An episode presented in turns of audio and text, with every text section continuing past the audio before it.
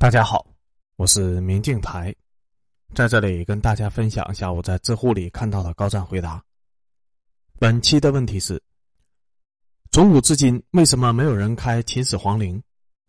答主是刘法月。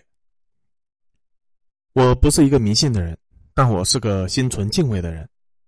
从古有很多人盯上过秦始皇陵，但都没有成功过。近代甚至现代，也有一些人行动过。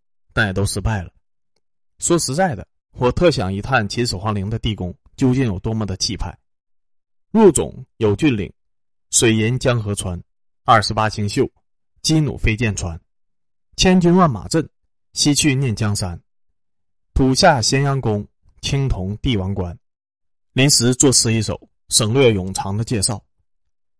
成吨成吨的金银财宝就不用说了，我敢打赌，里面必定有大量的珍贵书籍。甚至能够颠覆现代人对春秋战国到秦的认知，刷新历史。我特想看，贼他妈想看，但是我坚决反对发掘秦始皇陵。嬴政统一华夏这件事情太大，一定程度上他是所有中国人的主，那嬴政的陵就是祖坟。出于道德，这陵就挖不得。另一方面，若动了华夏的龙脉，真出了啥事儿，这责任谁也担不起，这后果也都不敢想。世上来来去去很多人，千百年间很多事情，但在某些人的某些事情上，最好心存敬畏，别口出狂言，更别肆意妄为。全世界就一个中国，全世界就一个嬴政，嬴政统一了中国。没想到这么多的朋友看到了这条回答，根据有些朋友的疑问更新一下。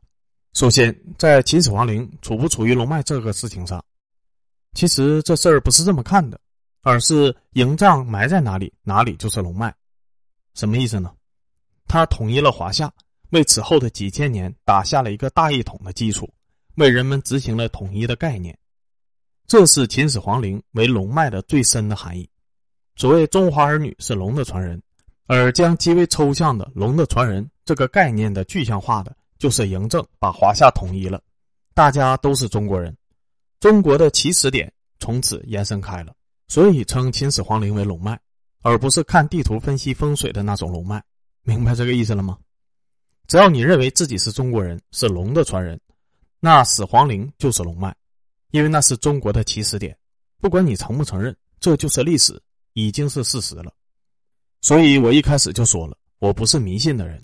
你要知道，即使是教员，他也得称呼嬴政为主龙。劝君少骂秦始皇，主龙魂死，秦犹在。百代都行秦政法，这都是教员写的诗。这个事情就说到这里，能理解就理解。如果还不能理解这含义，那也没有办法，不能再往下说了。其次，秦始皇陵内部是否被毁，这个事情吧，秦始皇陵可大了去了。说占地面积，很多人都没有概念。我举一个马上就能有个具体概念的例子：兵马俑只是其中的一小块的陪葬坑，小到什么程度呢？按照你全身的面积。算作秦始皇陵的总面积，兵马俑陪葬坑相当于你的半只手掌的大小。现在有概念了吧？我们说的秦始皇陵内部，指的是封土堆下面地宫核心区域，也就是嬴政躺着的地方。前些年，以段清波带领的团队对地宫来了一次高科技手段的探测，这个科技具体叫什么我忘了。总之，全方位的探测了一遍，最后得出结论：地宫内部整体结构很完整。连小的塌陷都没有，就因为此次探测才知道，始皇陵地宫里面都有排水系统，并且到今天都还有效。虽然地宫深到穿山泉的深度，但是连积水都没有，就是因为里面修建了排水系统，并且通过探测，嬴政的棺椁极有可能是青铜打造的，到今天都没有发现过任何一个人或者帝王的棺是青铜材质的。现代很多年通过考古总结发现。司马迁在《史记》里面对秦始皇陵地宫的描述准确率达到了百分之九十五，唯独没对的就是司马迁描述的封土堆的高度。但清波教授通过这么多年对秦始皇陵的研究，他认为秦始皇陵是一个没有完全修建完成的工程，其中封土堆的高度就比司马迁描述的要低了一些。这并不是地质变迁导致的，而是通过一系列研究，并且有考古依据来断定，秦始皇陵工程完成度是百分之九十。最后的封土堆的工程没有完成。而还有一些事实是司马迁当年也不知道的，比如兵马俑陪葬坑，没有任何的史料里面有过任何的记载。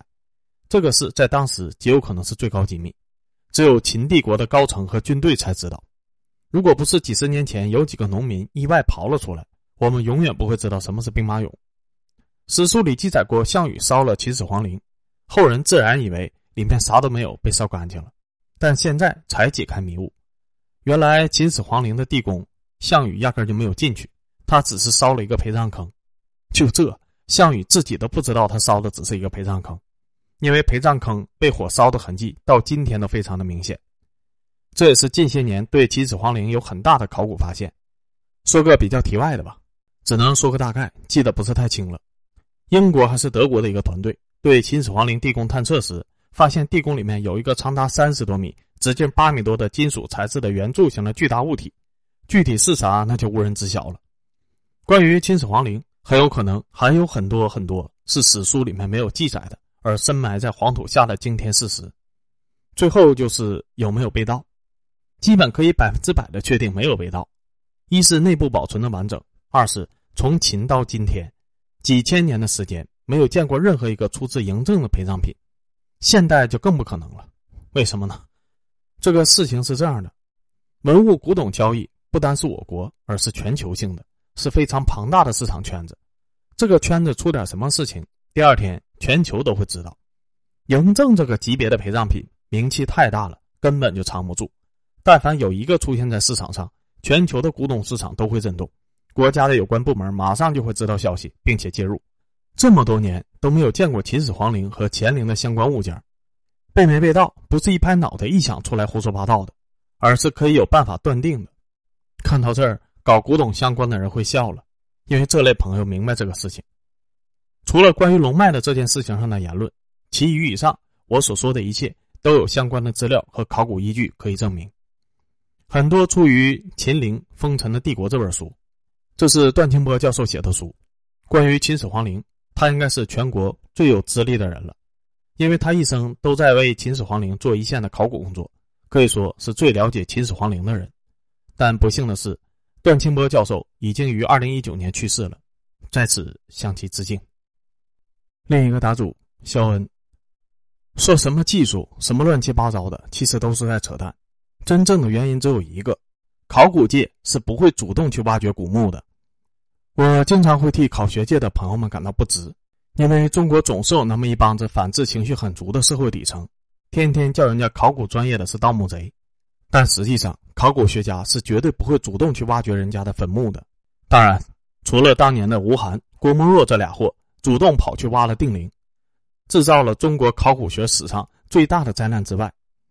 这俩人搞的这个事情，也永远会被学术界所唾骂，成为反面的教材。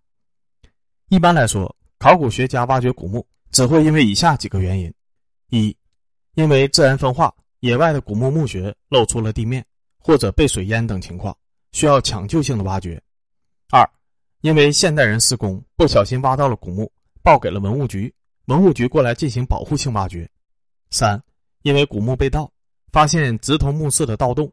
进行抢救性的挖掘，我们可以例举一下历年著名的古墓是如何被挖掘的。马王堆汉墓，解放军三六六医院进行战备工事改造，其中挖掘防空洞的整体方向朝向了马王堆，从而无意间挖通了墓室。中山靖王墓因为施工无意间挖通了墓室。狮子王汉墓因为发现明显通向墓室的盗洞。兵马俑。农民在挖井的时候，无意间打通了兵马俑的俑坑。兵马俑实际上就是秦始皇陵陪葬群的一部分，所以答案很明显：秦始皇目前并没有什么可以展开挖掘的理由。如果有一天秦始皇陵出现了损坏，或者被盗墓者挖通了，文物局肯定会在第一时间进行挖掘的。